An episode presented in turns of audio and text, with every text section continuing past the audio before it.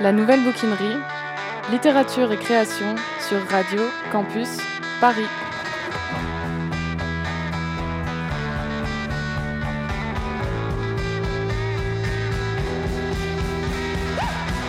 Il est 19h, la nouvelle bouquinerie fait sa rentrée sur Radio Campus en présence des poétesses Laure Gauthier et Katia Bouchoueva, venues croiser les voix multiples de leurs œuvres. Se rencontreront les voix du poète François Villon dans Je neige et celles d'une ballerine voyageuse dans Alger Céleste. Il sera question de voix voyageuses et qui se déplacent aujourd'hui à la radio, Laure Gauthier est poétesse, son travail porte en particulier sur les liens entre poésie et musique contemporaine et elle collabore avec des compositeurs, des artistes plasticiens aussi, des scénographes pour imaginer de nouveaux dispositifs poétiques. Euh, Laure, tu as publié en 2018 chez Lanskin un poème intitulé Je neige entre les mots de Villon, poème polyphonique où s'expriment les voix possibles pour toi de François Villon, poète du XVe siècle, l'auteur du Testament, de la Ballade des Pendus, qui est sa plus connue. Tu places ton texte entre les mots du poète pour tendre l'oreille au mouvement d'écrire, à ce qui se passe dans la béance entre la vie et l'œuvre, contre les lectures qui veulent remplir, expliquer, reconstituer le personnage, certes haut en couleur, euh, qui était François Villon. Et Katia, euh, tu es slameuse et poétesse, tu es née à Moscou, encore à l'époque euh, soviétique, mais tu viens aussi de la scène slam de Grenoble et de Lyon. D'ailleurs, merci de t'être déplacée. Ta langue d'écriture majoritaire est le français, aussi ta langue de vie. Dans tes textes, il y a un fort marquage corporel, musical aussi, oral, et c'est pour, pourquoi je vous ai invité à croiser vos lectures. Tu as travaillé en musique, toi aussi. Euh, dans tes poèmes, tu joues avec les mots de l'histoire, avec les mots de ces lieux, et tu les fais rencontrer ceux des contes, des mythes, des rêves, de tes trajets intimes, et ainsi, tu crées entre ces territoires une cartographie tout à fait singulière.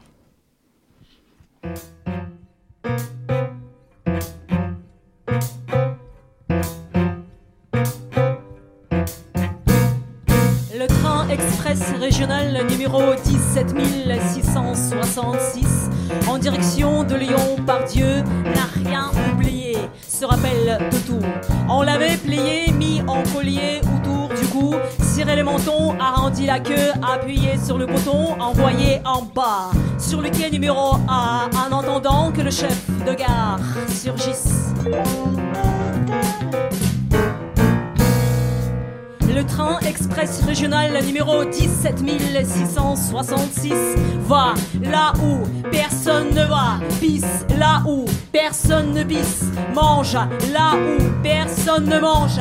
Et les bouts de bonhomme qui se hérissent et les 28 phalanges que je plonge dans la flaque de la vitre seront sauvés, transformés en lance-pierre, en branche, en double fait.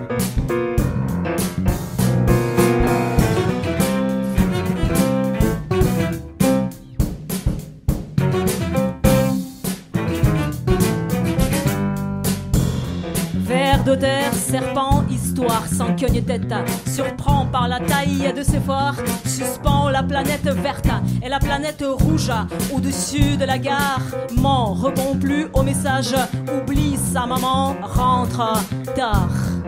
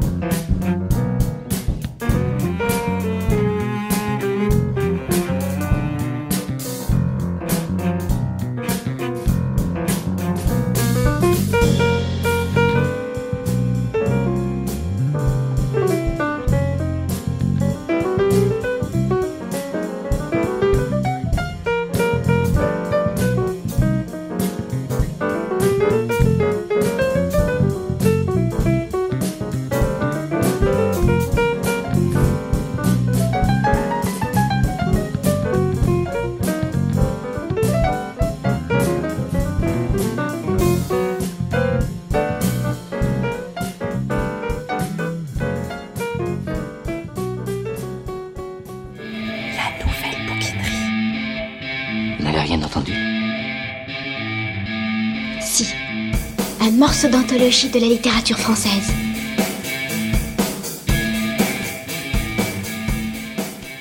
On vient d'entendre la captation d'une performance de Katia Abouchoueva et de quatre musiciens, dont David Bressa, compositeur de jazz avec qui elle a mené ce projet. C'était en 2016 au Périscope à Lyon.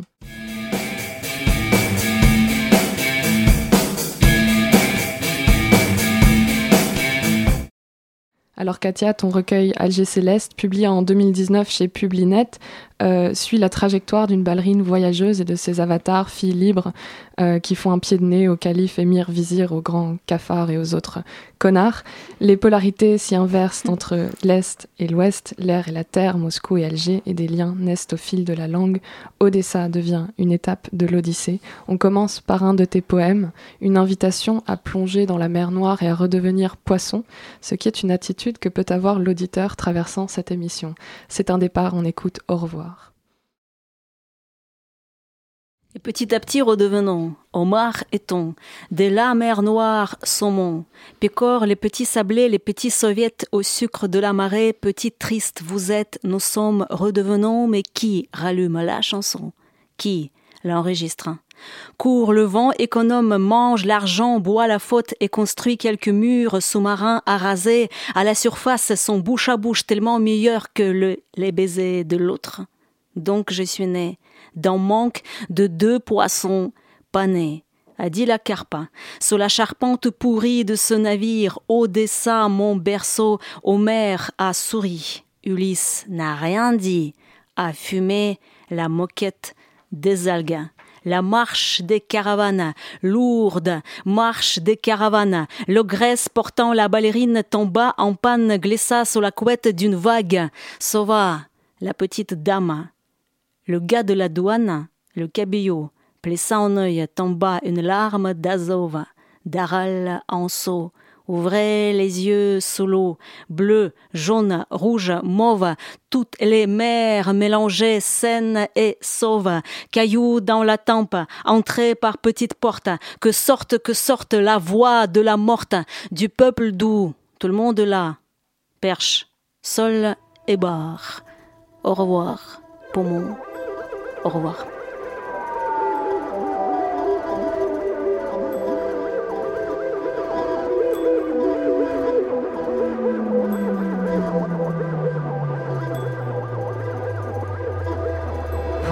Le vent sur la peau, la neige dans la veste. Pourquoi? Entre la fille allongée, qui sera contour chaud, autour de mon désir froid et la tavernière aux grosses mains. N'y a-t-il aucune femme dans les rues? Sur les chemins de traverse Toutes dans des pièces closes La neige aussi nous déborde. Je marche dans le blanc à toutes les angoisses et j'aperçois les rues de la ville sans congère, ma vie sans campagne vers la place de grève. Le chat y va sans couvre-feu, pas feutré et je souris sans gibet. Traverse ignorant le châtelet et suis les traces du chat.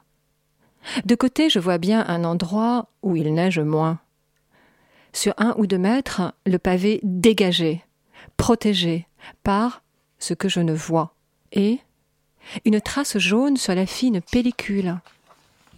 Je passe, étourdi devant, mon présent gercé, je pense à mon pillé encore chaud du vin, qui fait un peu fondre le froid, crissement sourd. Ce que n'est pas la neige dans les livres. Alors on l'a entendu, il y a chez toutes les deux un mouvement de départ, une traversée, un déplacement. Euh, peut-être pour commencer simplement au niveau de ce qui est raconté, quels sont les voyages qui ont lieu dans vos livres? Parce qu'il y a quand même un arc euh, narratif qui part, euh, ou peut-être quels sont les trajets, et de là peut-être qui parle? Une bonne question. C'est bah, comme tu as dit tout à l'heure, c'est des voix euh, qui voyagent. euh, des voix par-delà la vie et la mort, en fait, euh, quelque part. Moi, je sais toujours pas si ma ballerine, elle est encore là ou elle est plus là, en fait. Donc, je, elle se réincarne, en fait, quelque part, hein, dans des voix de poissons, dans d'autres voix, en fait. C'est vraiment la, je multiplie les voix dans, mes textes.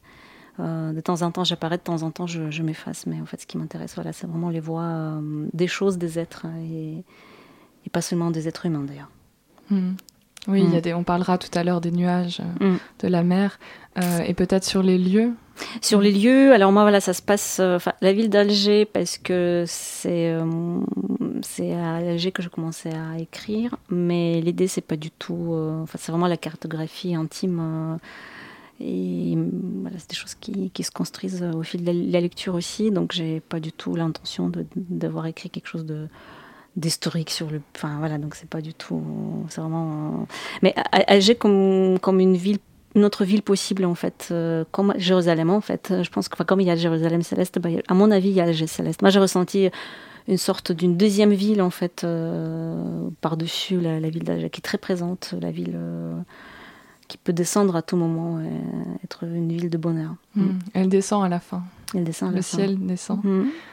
Et, euh, et Laure, toi, peut-être pourquoi Villon? Qu'est-ce qui fait qu'en poésie contemporaine, tu t'intéresses à Villon, tu, tu, engages ce dialogue avec lui? J'engage le dialogue parce qu'on est dans un moment euh, un peu de tassement. on dit toujours qu'on est après la littérature, on est euh, post-contemporain, on a du mal à imaginer un horizon nouveau. Et tout simplement, j'ai entrepris de, à un moment, des fois, il faut faire un retour dans le passé pour rebondir euh, vers, vers l'avenir. Et j'ai, c'est une poésie qui est très transgressive. C'était quelqu'un qui, quand même, à la fin du Moyen Âge, essayait de déblayer hein, des traditions orales et des troubadours, des traditions écrites de poésie courtoise, et qui a trouvé une forme de, de tension permanente d'entre deux. Et euh, à un moment où nous, après une espèce de, de post-lyrisme euh, très subjectif, on est arrivé à une poésie euh, beaucoup des objets, sans sujet. Et pour moi, l'incarnation, ça je pense que j'ai ça en commun avec Katia, c'est que l'incarnation, la carnation, l'incarnation de la parole dans la voix est centrale. Et il y a, y a plein de... Les objets ont des voix chez Villon, les épluchures de pommes de terre, la ville de Paris, la neige, qui est la seule nature. Donc certes, il y, a, une forme de, de, Paris, mais euh, Paris, la ville de Paris, mais c'est pareil, ce sont des, des, géographies intérieures. Ce qui m'intéressait, c'est la, tension aussi entre certains, certains objets d'évaluer, euh, dont ils se départissent. C'est le, le, ce mouvement poétique dans lequel je me suis engouffrée, c'est cette tension entre euh, dans le fait de donner une espèce de philanthropie qui apparaît. Donc c'est un, voyage philanthropique, d'être capable aujourd'hui de, ne pas être euh, ni, dans, ni dans la haine, ni dans la possession, mais d'entendre la langue euh, qui se cabre, essayer de, de, faire des écarts de voix mm. euh, productifs. c'est un, exil dans la langue aussi. Ce n'est pas qu'un exil géographique, évidemment. Oui. toutes les deux, vous vous détournez euh, de cette obsession de l'origine, qu'elle soit nationale, généalogique, euh, euh, poétique, même de, tout ce passé qui, qui pèse. Lors tu écris Se détourner de l'origine pour faire embouchure. Ça tombe bien, on écoute le poème Danube de Katia. Pliez les cartes, pliez les cartes de sorte que se touchent l'Afrique du Sud et la Norvège. Après, se lèchent le Japon et l'Espagne. Ensuite, les Cambodgiens embrassent les Belges. Ils s'y sont trop intimidés qu'ils fassent sombre. Volga, Don et Danube dans l'Adriatique tombent, et tout cela pour qu'elle sorte se montre la fille est libre. Dans l'idéal, dans l'idéal, elle jette ou pâle, vidée de son sang, embrasse la ville rouge et se retourne, visage taché de fraises, et dit Viens, on se couche dans le ciel qui nous cherche, qui nous râle dessus. Quand on a su que non, quand on a su que oui, quelques gouttes du don dans la baie mélangées à celles de la Loire, boit et pique du nez, boit et meurt. Il est encore là, le garçon ukrainien. Mignon couteau de poche, petite feuille ottomane. Oui, je suis encore là, ingénieur soviétique. Alger, tes derniers génissaires te défendent, te défendent. Et quelques siècles plus tard, à la faculté des sciences biologiques, et se sont rencontrés, rencontrés, rencontrés. Les baisers de ce genre, c'est connu, ne s'arrêtent jamais. Il était blond, pas sûr de lui, pire. Il était lent à dire l'amour, soldat, esclave. Que faire, mais courageux et rapide, une fois au port, à repousser les navires. Que les bêtes de la mer aient repris leurs études. Ne te tonne pas vraiment. Fille libre, tigre fille, fille chat chuchote la vie, sardine, crustacés, oursins et vipères, vers la baie de la Blanche, tu attires le Danube. Le Danube te suit.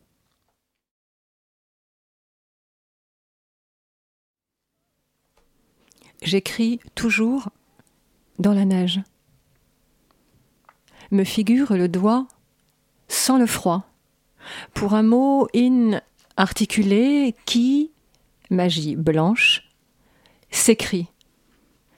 Que reste-t-il quand on se départit du brillant Partir dans la langue pour se départir. Secouer le cocotier des préséances à coups de huitain. Se dédire du bruit de l'avoir tombant au sol. Je, blanc, suis arrivé te voir à sept ans, les mains vides. Suis resté dans le murmure, au chaud, près de toi, à chuchoter tout ce que je n'avais pas, et à me balader léger, sans obsession patrimoniale. Léguer, c'est dilapider, lapider, c'est bien, pour les entendre résonner.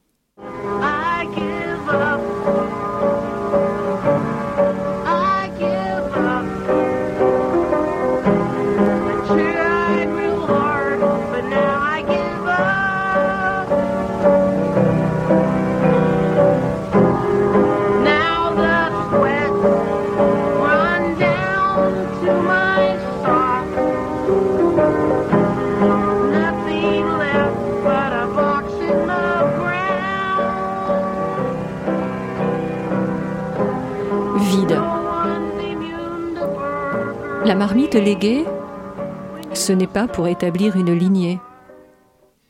Exister par-delà la terre et les ayants droit. Toi étant de travers. Être de mots et n'exister. Subsister à écrire, blanc sur fond de terre, même raide, motte en bouche, laisser bruisser le mouvement, entre les mots.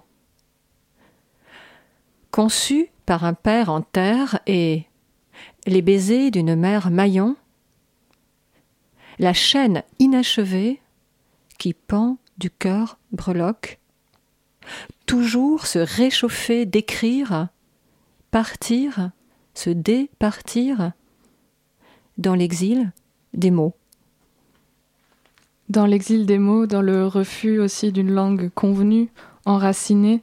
Euh, en tout cas, il y a dans vos textes, je trouve, vraiment une épure, ce mouvement de se débarrasser d'un legs, comme euh, Villon, par exemple, qui donne les poèmes de son testament. Euh, ça se traduit dans la réduction de la matière poétique au mot.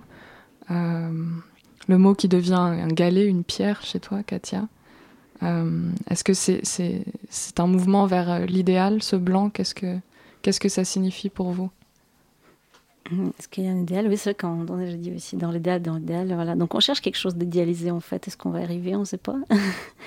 on, essaie de, trouver notre réalité par delà de celle qui est déjà, euh, enfin, nous entoure en fait. Donc, euh, et la langue, elle est là pour ça. Elle nous fait entrevoir en, en autre monde qui, qui est là, peut-être. Peut-être on le voit pas. En fait, on est très limité au niveau de nos sens. On a six sens ou cinq, je ne sais plus. Si on compte le sixième, c'est le oui, de, le, neurone miroir. Ouais, donc euh, forcément, on, est limité juste de point de vue physiologique. Je pense qu'on on est vraiment limité. Euh, moi, je me sens, en tout cas moi personnellement, je me sens assez limité sur certaines choses. Donc voilà, celui-ci une tentative de, de ressentir autrement le, le, monde. Pour moi, c'était euh, désensevelir, quel grand problème hein, de la surabondance dont on étouffe, dont on meurt. Donc dans un livre précédent, euh, Marie Blanc-Rouge travaillait sur le langage avalanche qui crée des éboulis. C'est une technique de survie, c'est disperser. Et le mot de neige, c'est euh, indépendamment du fait de de, rendre autrement un verbe qui ne doit pas se dire comme ça, c'est de le dégonder un peu, de donner du jeu, enfin le faire jouer comme on fait jouer une porte, hein, euh, de le tordre.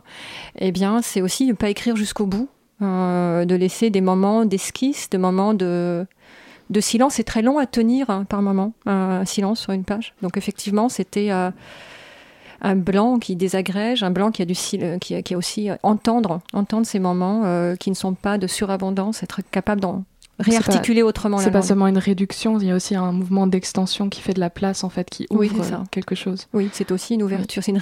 Oui, voilà.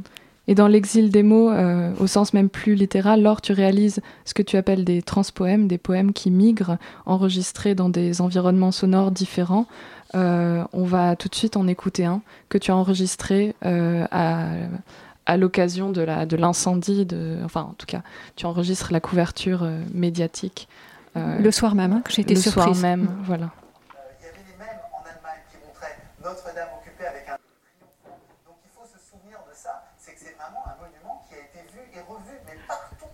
J'aimerais, dis-tu après un long silence, que tu interviennes dans mon installation de couloir. Tu sais, le couloir en taille réelle que les visiteurs devront traverser un à un. Passer pour se diriger vers une porte sombre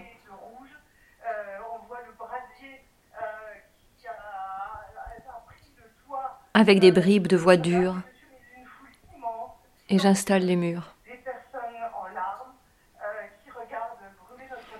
J'aimerais, dis-tu une seconde fois, que ta musique des cavernes intervienne dans mon couloir. Ton couloir avec les pas, le silence, et le bruit de la porte a déjà sa musique. Insistai-je.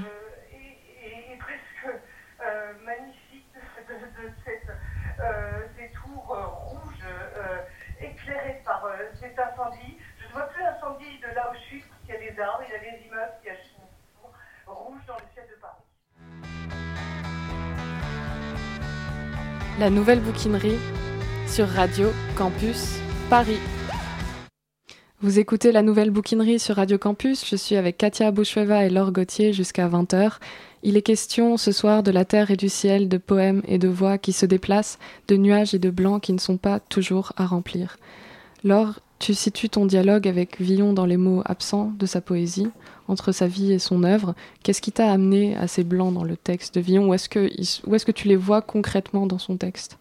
Il y a des moments chez lui qui ne se manifestent pas. J'ai écrit depuis aujourd'hui, depuis ma langue. Il n'était pas question d'aller euh, vraiment dans ses pas. Il y a une trace que j'ai entendue. Mais vraiment dans le texte, en fait. Des, dans ces textes, il y a, surtout. Est-ce qu'il y a des ruptures? Il y a surtout une succession de, de, de ruptures, de, de, ruptures euh, simplement en fin de strophe, par exemple, où il change l'usage. Moi, j'appelle ça, euh, il met le nez dans l'usage, des retournements de ton, des retournements de mots. Il intègre des mots de dialecte. Donc chez lui, ça se manifeste pas forcément par le blanc, mais par des trous dans la langue, euh, saut d'un vers à l'autre, des rejets, etc.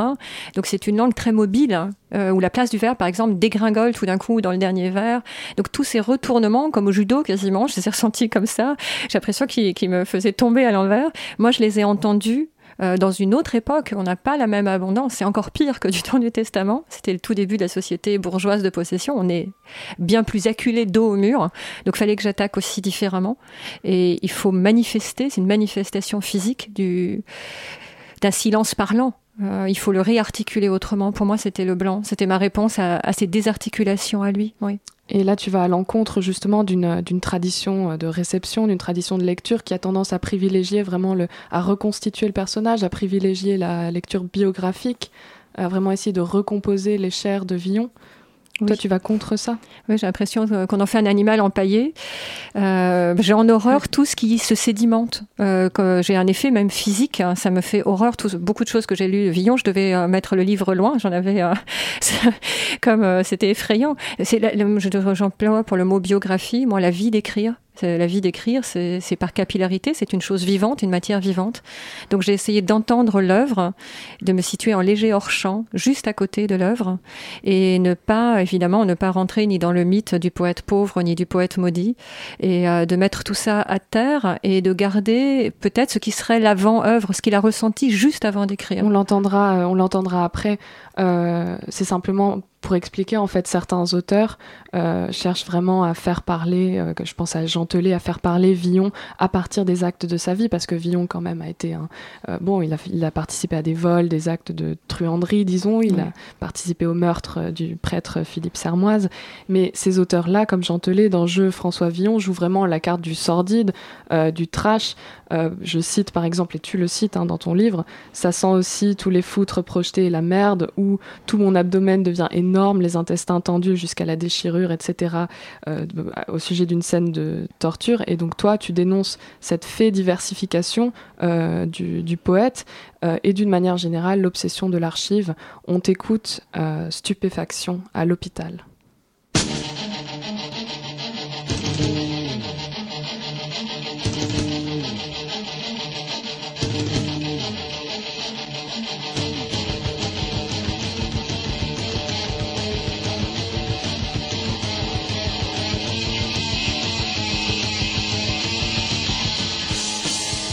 Stupéfaction à l'hôpital. À l'agonie, Philippe Sermoise déclare Je lui pardonne. Coup mortel. Hier, 5 juin 1455, vers 21h, altercation dans la rue Saint-Jacques.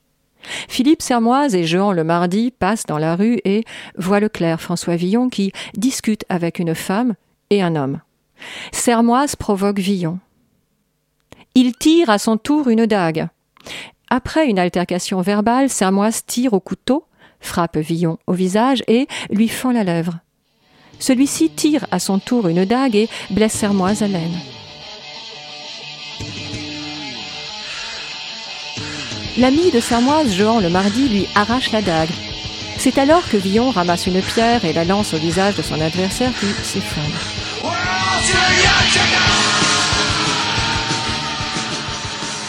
Non-assistance à personne en danger.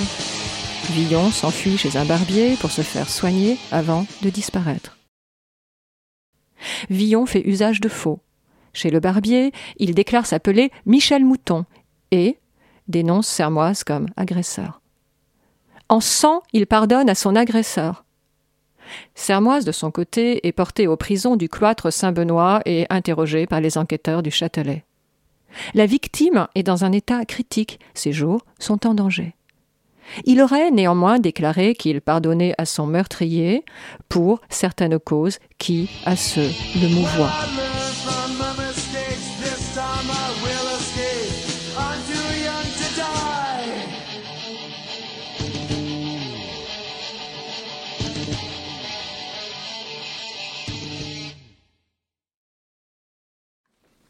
Il y a une euh, belle phrase d'Arlette Farge dans Le goût de l'archive euh, qui s'intéresse aux vies fragiles. Elle écrit On ne ressuscite pas les vies échouées en archive. Ce n'est pas une raison pour les faire mourir une deuxième fois. L'espace est étroit pour élaborer un récit qui ne les annule ni ne les dissolve, qui les garde disponibles à ce qu'un jour et ailleurs une autre narration soit faite de leur énigmatique présence. Et euh, c'est de cet espace-là peut-être que traite ton œuvre aussi, une autre narration. Elle s'en approche euh, de très près, elle le frôle. Euh, autant la biographie, je la dégage à coups de baramine hein, parce qu'elle bloque les issues, elle étouffe. Autant l'archive, j'ai un grand respect. L'archive est, une, est un, quelque chose qui crée de la démocratie aussi. Le document d'archive, bien sûr, je ne travaille pas là-dessus, mais il y a un danger euh, à désincarner la personne. Et effectivement, je, je dresse, avant d'écrire une cartographie de tout ce qui existe, donc j'ai un respect du document, mais la, la vie ne s'y réduit pas. Et pour ne, ne pas assécher trop le, texte. J'ai cette force haptique, ce, toucher de l'archive. Je suis vraiment à côté. Je pense qu'en étant à côté, on sent une forme de magnétisme, mais sans me réduire au document, en étant mmh. à côté. Je crois que la poésie, c'est ce qui échappe, et qu'il est important aujourd'hui qu'il n'y ait pas que de la prose, et que la poésie euh, puisse aussi faire entendre quelque chose qui nous échappe, qui n'est pas acté. Euh, c'est une grande terreur hein, de travailler sur des choses qui ne sont pas actées. C'est pour ça que les la poésie est peu lue. Accepter que ça nous échappe. Oui, ça, pose toute la question du rapport de la littérature à ce qui passe pour euh, historiquement acté. Ça concerne aussi les événements historiques. La question de savoir qui a la parole et qui couvre, au sens médiatique aussi, la parole de qui et comment parler, écrire avec ces mots. Katia, justement, on écoute Mon Octobre. Repos, après un siècle de massacre. Repos, dans une poche intérieure du temps, repos et joli dos, dont le muscle ne dise rien qui puisse énerver la montagne, qu'il s'agisse, qu'il s'agisse enfin d'une vraie page, d'un vrai roman, merveilleux, blanc et rouge, vert et bleu, nos drapeaux, nos lèches ciel, lequel de deux, de trois, de quatre, cinq, six, sept drapeaux faut-il mettre sur le dos, dors le dos, mon cher dos, ce n'est rien. Éternel militant, éternel patriote, éternel moudjadine te revient, mais s'endort aussitôt, ainsi que les mini-pénis et les micro-cerveaux. La nuit alors lui dit cela. Ne crie pas, maman, ne me dis rien. Je suis noir, moi, noire nuit. Tu es bien là, dans un puits froid, dans une eau froide de la nuit, demain averse et crachat sur l'incendie. Tu es pomme, toi, pomme ronde, pomme rouge, tombe dans l'automne soviétique du ballet. Réveillé février, devenir mon octobre, et puis novembre, et ainsi de suite. Un meurtre fait grumeau il pleut quand je bois, il est ma sueur quand je suis hanche de désir. Vous pouvez pendre les laits par les pieds, rien ne sortira de leur poche, et brandir les archives, vous ne savez rien, et le tissu de l'oreiller, et le souvenir des larmes, à la première lumière du matin, qui fait torche autrement que la dernière du soir, car elle n'est pas vague, et qu'elle éclaire les organes et qu'on est humble et sans défense au souvenir à six heures. Et que le jour est plus lourd que les genoux. Alors. Exhibez-vous les fibres de l'oreiller. Le seul à qui j'ai parlé, entre les actes, entre les mots, murmure à l'étoffe, et, pour tenir la fissure, j'ai dessiné des strophes le matin, à la chaux vive, remplit la fiction de chair vivante. Entre les mots se passe ma vie blanche, qui charrie quelques glissades hors du chemin.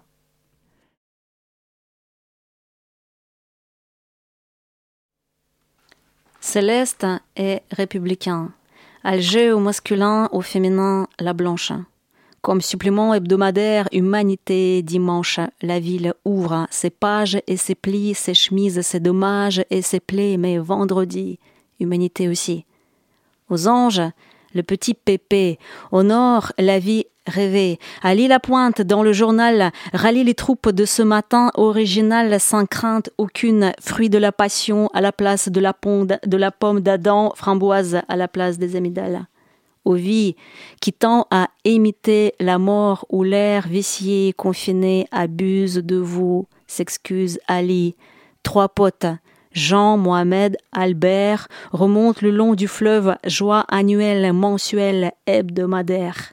Et dans la liste des fiancés toujours Hélène.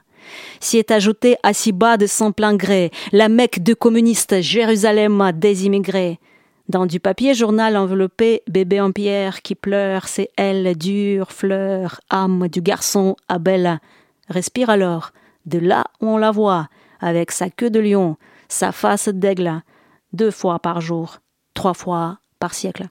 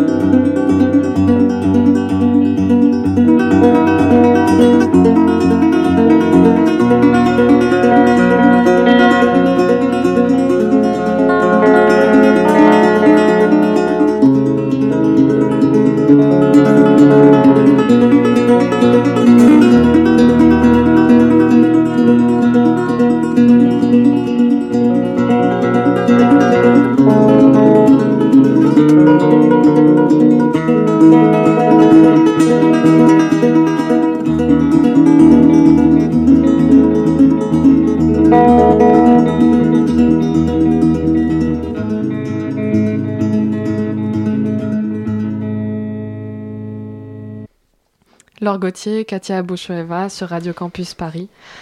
Vous accordez une grande importance à l'énonciation dans vos œuvres. Euh, ce qui m'a frappé, c'est cette dimension d'adresse, d'apostrophe dans vos poèmes. Katia, on écoute tout de suite ton poème au chat. Chat, chat, bonjour le chat. Tu parleras ou tu ne parleras pas plus, point, Ah, la tombée de la nuit roule et brûle dans tes griffes jusqu'à l'entrée de ce fameux vagin. Pardon, ravin. De la sauvage femme flottille l'une, une barque secrète échouée sur des dunes, du sable noir, du sable fait des poils provenant des barbes impures et des triangles sacrés. Tout cela est maintenant de la cendre. Nous sommes donc en décembre. Allez le chat, petit chaton, poème. Sacha et Shaima réussissent l'examen en ce moment même et dans un mois obtiendront leur papier. Une signature en bas, petite araignée et de nouveau virgule pour énumérer ce qu'il y a de bleu, de jaune, d'orange, de vert, de blanc, ce qu'il y a de perdu, de mutilé, d'enlevé, de trafiqué, revient une par une, un par un. Salut et resalue le chat. Tu tueras ou tu ne tueras pas. Plus point et de nouveau virgule pour énumérer les salauds, les malfrats, pour les sortir à la lumière, à la lame plutôt de tes moustaches. Chat, chat, c'est toi, tu, tu frère, tu aimes celle qui t'appelle, te caresse, te supplie, te tanne. Merci, je partirai et reviendrai sans avoir rien vendu, ni mes organes, ni mon âme, ni mon queue. Les voix dans vos poèmes interpellent, s'interpellent, prennent à partie le lecteur. On l'a entendu lors et brandir les archives, vous ne savez rien, euh, ou le camp adverse, hein, en l'occurrence. Euh, mais il y a aussi quelque chose de l'invocation, de la prière. Est-ce que pour vous, la poésie est une manière d'interpellation, de communication, pas au sens de com, mais de vraiment de communication? J'ai un gros mot pour ça. Moi, je parle de lyrisme transsubjectif. Mmh. J'adore ce mot. c'est quoi C'est euh, pour ne pas tomber, parce que le, lyrisme a été défini par euh, un vieux lyrisme, par quelque chose de très subjectif. On se noyait dans l'émotion, alors que le lyrisme, initialement, c'est une forme de musicalité seulement. Donc, c'est une musicalité, mais qui euh, accepte qu'il y ait une forme d'écart, d'adresse multiple, euh, que ce soit entre des objets et des personnes. C'est donc euh, une incarnation multiple, euh, une pluralité, une petite société qui prend vie, qui s'incarne, qui s'interpelle, qui nous interpelle dans, dans, le poème. Katia? Moi, je le vois aussi comme une espèce d'orchestre, c'est-à-dire plusieurs voix, plusieurs musiciens.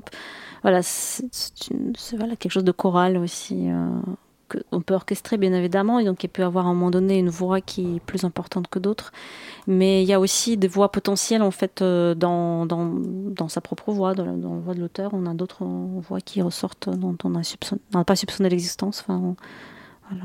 La mm. polyphonie dont on va parler, mm. hein. et cette question de l'adresse, elle est liée, même si je ne sais pas très bien comment, à celle du nom, appeler, s'appeler, euh, le nom qu'on se donne pour parler, celui que l'on appelle.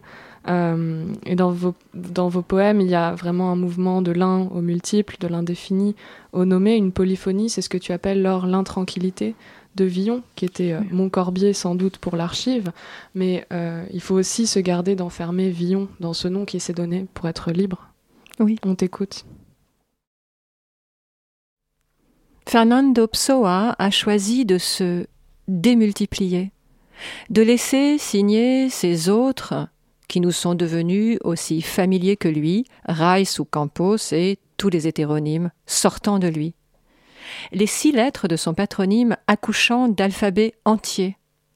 Père et frère morts soudain, fixant le nom sur le marbre des tombes sous les yeux de l'enfant. L'enfant qui enterre le patronyme saisit le désir d'écrire. Le chevalier de pas devient son deuxième patronyme son premier nom propre, propre à écrire, et il court, orphelin, pour nommer l'innommable, Mévillon. À rebours de Psoa, il ne peut s'appuyer sur aucun donneur de nom. Pas de rejet, donc, qui repousse toujours à nouveau et fond nom propre. Non, au contraire, un seul nom, unifié, un nom d'emprunt pourtant, Villon, un nom choisi, tenter de faire exister un patronyme par-delà l'absence. Concentrer les autres en un seul Villon. Villon fiction, le dit Villon. Tenter de mettre un seul visage, un seul corps sur un seul nom, quand le nom s'est dérobé à lui dès l'arrivée. Alors oui, le sec et noir comme Escouvillon tente un autoportrait en pointillé, tente de nous dire qu'il n'est qu'un parmi tant d'autres. Préférez Villon à Montcorbier. Villon, on nous l'a dit, c'est villonner, tromper, c'est la vie et tout ce que l'on veut. Ce sont les termes qui riment avec Villon dans la dernière ballade du Testament. Souillon, tourbillon, pavillon ou encore haillon. C'est le nom du père adoptif qui colmata les brèches d'absence pour permettre à François d'aller dans l'onde et trouver ses mots à contre-courant. Mais le sens n'est pas de s'enraciner dans la généalogie de ce plus que père, non. Le sens n'est pas de refaire arbre si le tronc paternel est inconnu.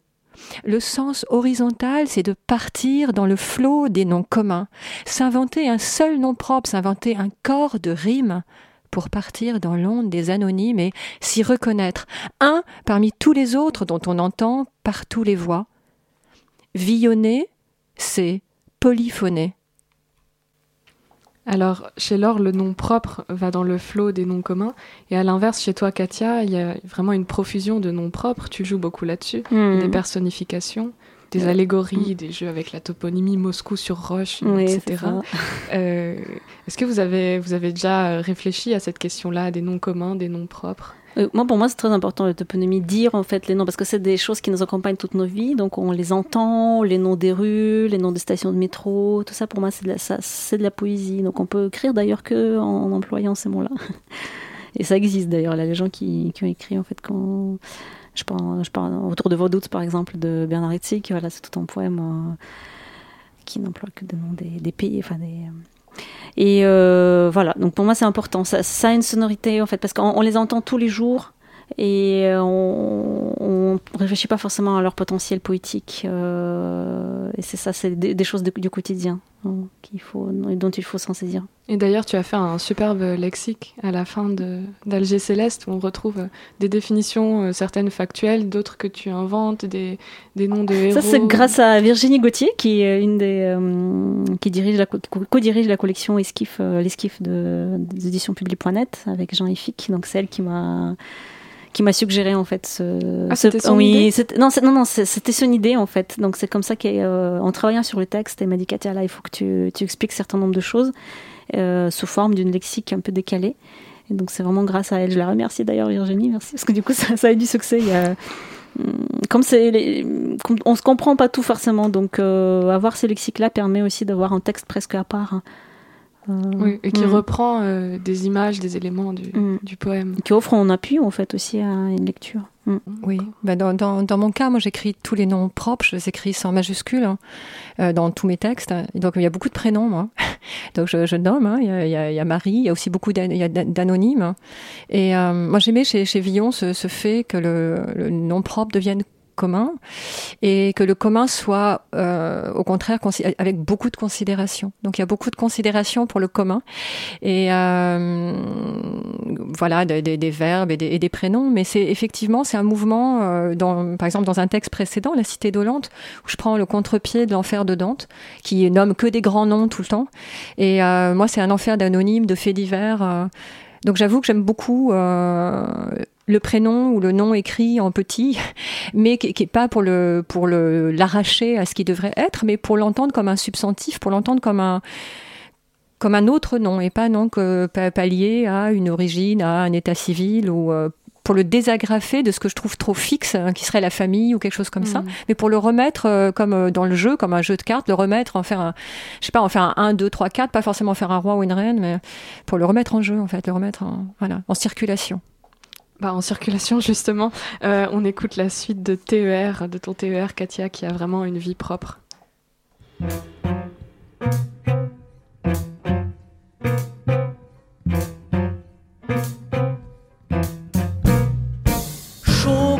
De bain, lisse comme en carrelage, le train express régional numéro 17666 montre ses tatouages, dit qu'il revient de loin et nuit à la santé de son entourage.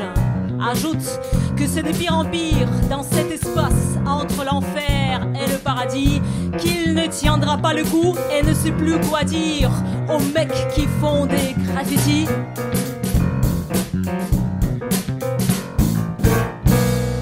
Lâche les boutons et règle les potards. La gare de Lyon, par Dieu, est encore loin, mais le bonheur est quelque part dans un télescope où ondule et ondule les serpents, les amours, les machins, bidules.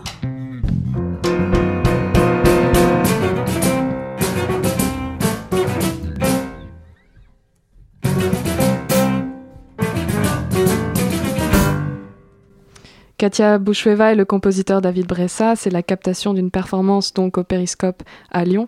Euh, comment s'est faite, Katia, cette collaboration avec David Bressa? Bah, David m'a entendu une fois dans un cabaret poétique euh, organisé qu'organise Frédéric Audaer, un poète lyonnais, euh, au Périscope. Voilà, donc il m'a entendu et on s'est entendu tous les deux.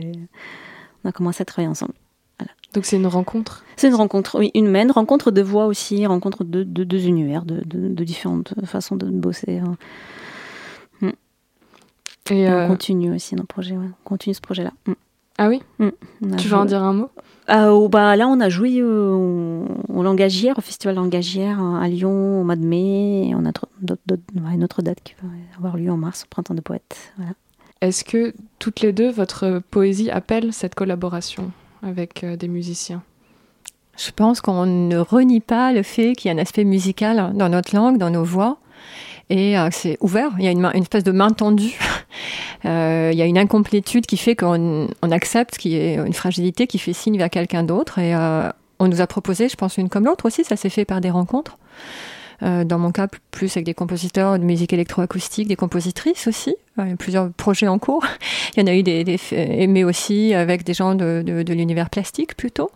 Et effectivement, d'accepter, euh, bien qu'écrite, que, que, nos voix se, se, mêlent. La collaboration est une autre œuvre, mais c'est vraiment très important. Enfin, pour moi, c'est extrêmement important. Ouais. C'est une autre œuvre, ça veut dire aussi que le, le texte garde son autonomie malgré tout. C'est pas c'est pas juste une, euh, une, une, partition ou la, la feuille de la fiche technique pour une performance. Alors il n'est pas, euh, moi je suis pas dans une culture de, de, de, forcément de la performance, même s'il y a des aspects performatifs, notamment dans les transpoèmes, il y en a absolument.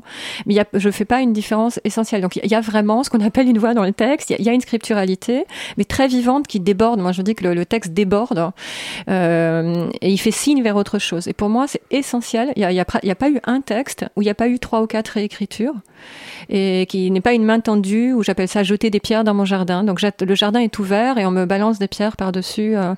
Donc ce sont des voilà, ce sont des situations et le texte est fait se, se transforme. C'est vraiment il y a une forme, et il se transforme. Il est plastique et il appelle d'autres d'autres vies. C'est espèce de c'est pas une méthode de psychose parce que ça va pas du moins pur vers le plus pur. Hein. Euh, c'est c'est pas voilà, mais il se il se transforme. Hein. Un poème transformiste. Hein. Mmh. Et comment est-ce que, euh, du coup, la, la, musique, les sons euh, agissent sur vos textes, concrètement? Moi, ça change quand même une façon de dire. Donc, le texte, il va garder sa rythmique, mais il va, avoir quelques petites transformations, en fait, qui sont parfois minimes, mais qui sont cruciales, essentielles aussi.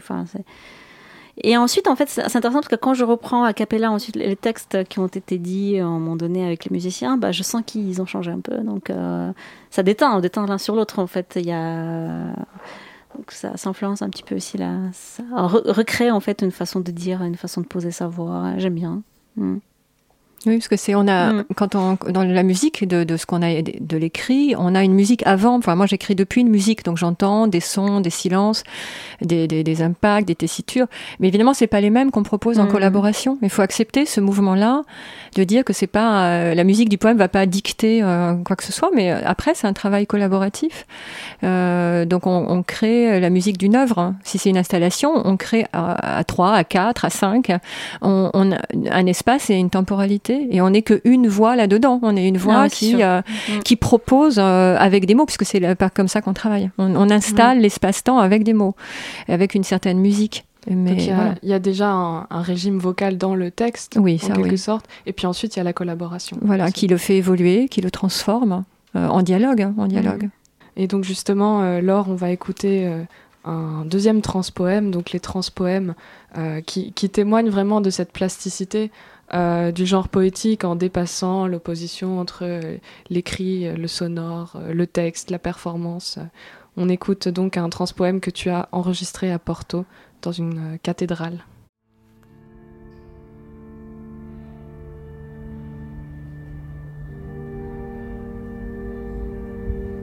J'aimerais,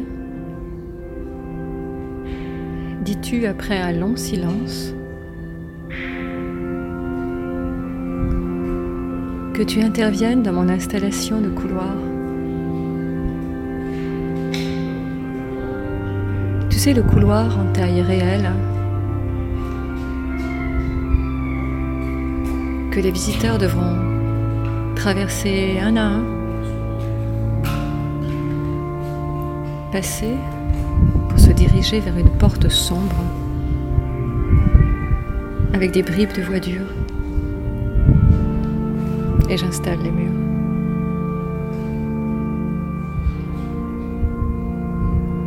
J'aimerais, dis-tu une seconde fois,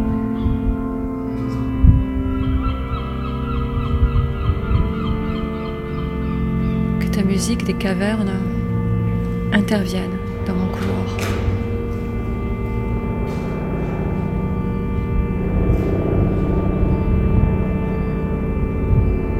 Tu sais ton couloir avec les pas, la lumière a déjà sa musique. Insistais-je.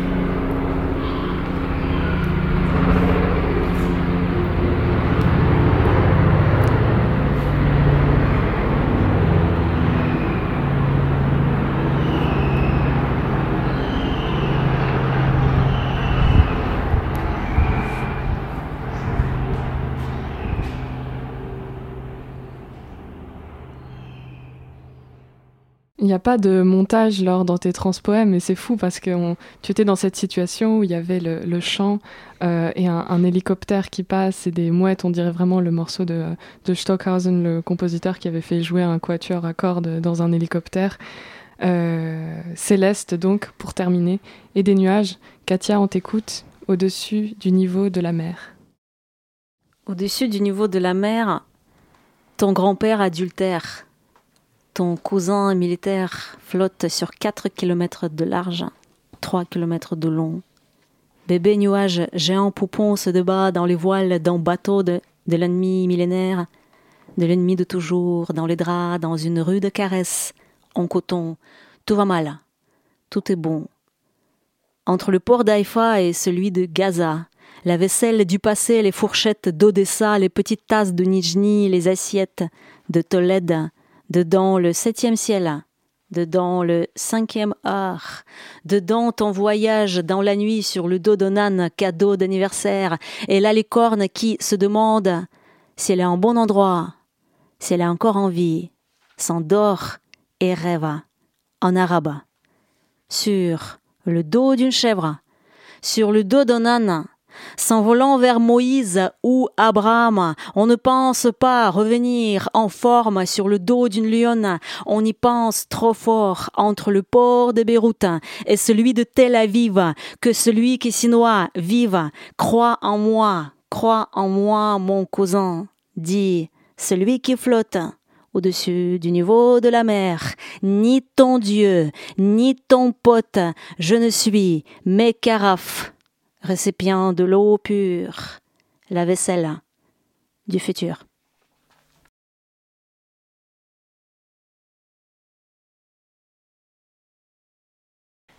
C'est le mouvement qui habite toute la poésie de Villon. Mais la décision, c'est de ne pas redire la ballade, ne pas redire les mots de la ballade, ni de refaire une biographie à partir de la ballade ne pas interpréter la sueur du vers pour en dire des faits, ne pas recueillir l'exsudation des strophes comme du miel. Non, plutôt chercher la neige avant la neige, lorsqu'elle se condense, encore dans le nuage, encore hybride entre eau et vapeur. C'est aussi regarder par les profondeurs de l'eau vers la surface de l'océan et voir se former la vague avant la vague, ou dire la côté de la vague. C'est ça l'idée. Être en travelling permanent, depuis le hors-champ, à équidistance entre la biographie et les œuvres complètes. J'admire la force d'un trait quand il dit aussi son absence ou son à côté.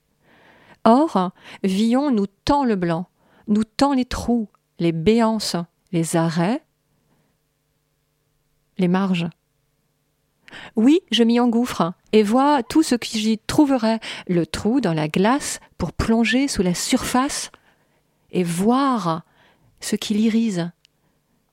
Oui, il y a chez lui toutes ces phrases abandonnées en route afin d'éviter que le verre ne se fige, ces coups de rame grammaticaux qui donnent autant de coups de pied dans la fourmilière de l'usage. Mouvement toujours à nouveau. Éviter chez lui la stase papier. Préférer une phrase abandonnée à une phrase recueillie. Éviter le recueil de poésie, ne pas avoir l'obsession du recueil ni du papier, pas celle du papier Bible, ne pas refaire Pléiade, mais écrire oralement. Ce mouvement entre dire et écrire qui est obsédant. Écrire et dire. Deux verbes qui débordent le bassin des strophes de Villon, qui éclaboussent l'œuvre, la mettent en mouvement, la font se cabrer. Le nuage, c'est la formation hybride par excellence et il permet de garder toujours ce mouvement, de retomber aussi. Il y a vraiment un double mouvement dans vos œuvres. Dans LG Céleste aussi, j'aime beaucoup les citations euh, que, tu as mis en, que tu as mises en exergue au début, Katia, de Jean Sénac. Par exemple, Dérision et vertige, rien que le titre le dit déjà. Euh, comment vous envisagez ce double mouvement, à la fois trivial, à la fois terrestre et, céleste? Ah oui, c'est une bonne question. c'est une question compliquée. en fait, là, ce qui, ce qui m'intéresse, justement, c'est de voir euh, qu'est-ce que de l'ordre du, du, enfin, du du sacré, enfin entre guillemets, enfin du, grand et du petit, et mélanger le haut et le bas en fait, mélanger la poussière et, le vent, et voir qu'est-ce qu'on qu'est-ce en sort, parce qu'en fait c'est nous, en fait nous on est un peu comme ça, on est un peu fait, fait des choses euh, pas très belles, euh, enfin c'est vrai, enfin, on, est fait. on est, on est plein de fragilité et dans la langue c'est pareil. Hein, euh, toujours, enfin, aller dans plusieurs registres en même temps de les mélanger et de voir qu'est-ce que l'on sort en fait. Comment est-ce que euh, comment qu'est-ce qui va en sortir quand on quand on n'est pas dans le même registre de la parce qu'en fait dans la vie quotidienne on utilise toujours souvent un seul registre de la voix. Voilà donc euh, de, de, de la parole, de la langue. Soit on est dans la communication, soit on est dans la communication euh, au travail ou dans la communication amoureuse. Enfin on est toujours dans le dans le truc très homogène. Et la poésie justement nous permet de de voir des choses autrement, de mélanger les registres et de voir qu'est-ce qu'il en sort. quelle, parce que c'est de l'alchimie en fait quelque part de l'alchimie langagière, du langage. Voilà, mm. j'aime bien ce. oui, il y avait dans, les, dans les mm. citations au début cette juxtaposition des chaussettes et du, et, du ciel. Oui. Et, c'est beau. Moi, je me suis dit, le trou dans la chaussette, ça peut être aussi un, un appel d'air. Ah oui, le quotidien. Bah, du coup, moi, des, des choses comme ça, un peu glauques de, de, la vie, pas de glauques, mais des choses comme ça, un peu pas très belles. Bah, moi, ça m'inspire beaucoup, en fait, tout ce qui n'est pas forcément beau. Alors c'est aussi ça, effectivement, c'est cette plasticité. Pour moi, dès qu'il n'y a plus de tension, toute poésie qui nage dans, dans l'éther, dans l'absolument merveilleux, à un moment m'ennuie. Mmh. Et de même que une poésie qui pense être dans un réel total. D'abord, c'est une fiction. Pour moi, je ne sais pas trop ce qu'est le réel total. Euh, n'appelle pas forcément une vigilance. Et je crois que pour ne pas s'endormir au sens même politique du terme, même si j'écris pas une, quelque chose qui est directement politique, c'est être vigilant. Et pour être vigilant, je pense qu'il faut nous chahuter aussi et changer de rail. Et euh, moi, j'appelle ça des coups de rame. Euh, par moment, il y a une once d'humour où on, sourit en coin, ou euh, tout d'un coup, il y a la fibre de l'oreiller dans la, dans la tristesse, plutôt que de dire la tristesse de Villon. C'est ça que d'imaginer une larme dans un oreiller à 6 heures du matin, c'est presque un, ou la lourdeur du genou quand on ça, remet en place humblement. Euh, Il y a le pied aussi chez toi. Voilà, mm. on, dégage, ou la terre, c'est des éléments à un moment où la matière, euh, où la langue s'efface, on, on, est humble et on, dégage, c'est un dégagement en fait. Tout d'un coup, on laisse, euh, puis ça peut monter jusqu'au, effectivement, on a une obsession des nuages toutes les deux. Par moment, on peut prendre le point de vue d'un nuage ou essayer d'imaginer la texture du nuage. Bon, voilà, parce qu'il faut, il faut vivre aussi. on a aussi besoin d'ailleurs, par moment, de, de ne pas être euh, que dans la survenue du, réel. Mais il faut laisser le réel entailler, euh, entailler le, texte dans, de, dans du très, euh, du très prosaïque. Il faut du prosaïque dans, la poésie, je pense. Justement, à la fin de cette émission, on retombe, on redescend. Euh, chez toi, Katia, on le disait, les ciels, il y en a plusieurs. Euh, les ciels, les cieux d'ailleurs, euh, retombent. Alger Céleste descendra sur les épaules, inévitable, inévitable. Et même ta ballerine, en fait, tombe. Mm. Il tombe, elle est... on la retrouve, en fait, on la retrouve ailleurs encore l'URSS, dans une autre époque, hein, plusieurs années après. Ni soviétique, ni... Euh, euh, une autre identité, du coup, une autre identité qui se crée en, se déplaçant. La voyante voyait les vivants et les non-vivants, les morts et les non-morts, sauf elle. Ni chez les uns ni chez les autres, elle n'était pas. Voyons comment la ballerine a pu quitter le temps pour la cinquième fois depuis le commencement. Meringue, meringue, nous vous aimions tellement sans vous dansante, sans moi dansante ramper jusqu'à la première source encore quelques années, le long de la liste des choses à ne pas oublier. Quel vent pour venir à votre rescousse, si ce n'est mon balai qui vous a paru élitiste et dingue, noire la meringue, méchante la meringue. Ô minuscule souffle, tout empli, fini les plis quand luisent les petits visages lisses qui définissent la largeur du tapis. Parade, parade, trompette, trompette, mes petites armées passées, personne ne sait se tenir sur pointe, la jupe endurcie de la soldate est une assiette qui tend à s'écraser. Pour la nouvelle célébration nationale, tout est prêt. Rubis, saphir, et améthyste, chargé, canon et pile de lames bleues remonte la marée, mais tombe la ville et tombe le trompettiste. Tout vrille, tout tombe, les militaires, tout le monde rate ah son atterrissage. C'est la fin. C'est la fin. C'est la mort. Et Et la ballerine en ressort euh, toute secouée. C'est, le tourbillon de votre poésie et ces mots et cet écrasement salutaire dans ta formule. Personne ne sait se tenir sur pointe, qui est très très belle. Euh, et c'est le mot de la fin. Je rappelle donc que vous lisez toutes les deux le 5 octobre à 19h à la Maison de la Poésie il est fortement conseillé de réserver. La nouvelle bouquinerie revient en octobre pour une émission consacrée au Salon de la Revue qui se tiendra les 12 et 13 octobre à la Halle des Blancs Manteaux dans le Marais. Euh, les informations que je viens de donner seront sur le site de l'émission et je vous encourage toutes et toutes à y faire un tour sur le site et au Salon de la Revue. Quoi faire? Ça a commencé comme ça, comme une blague? Peut-être écrire et découvert que seule l'écriture vous sauvera. Rien, simplement l'écriture. Sèche, nue, comme ça. Terrible.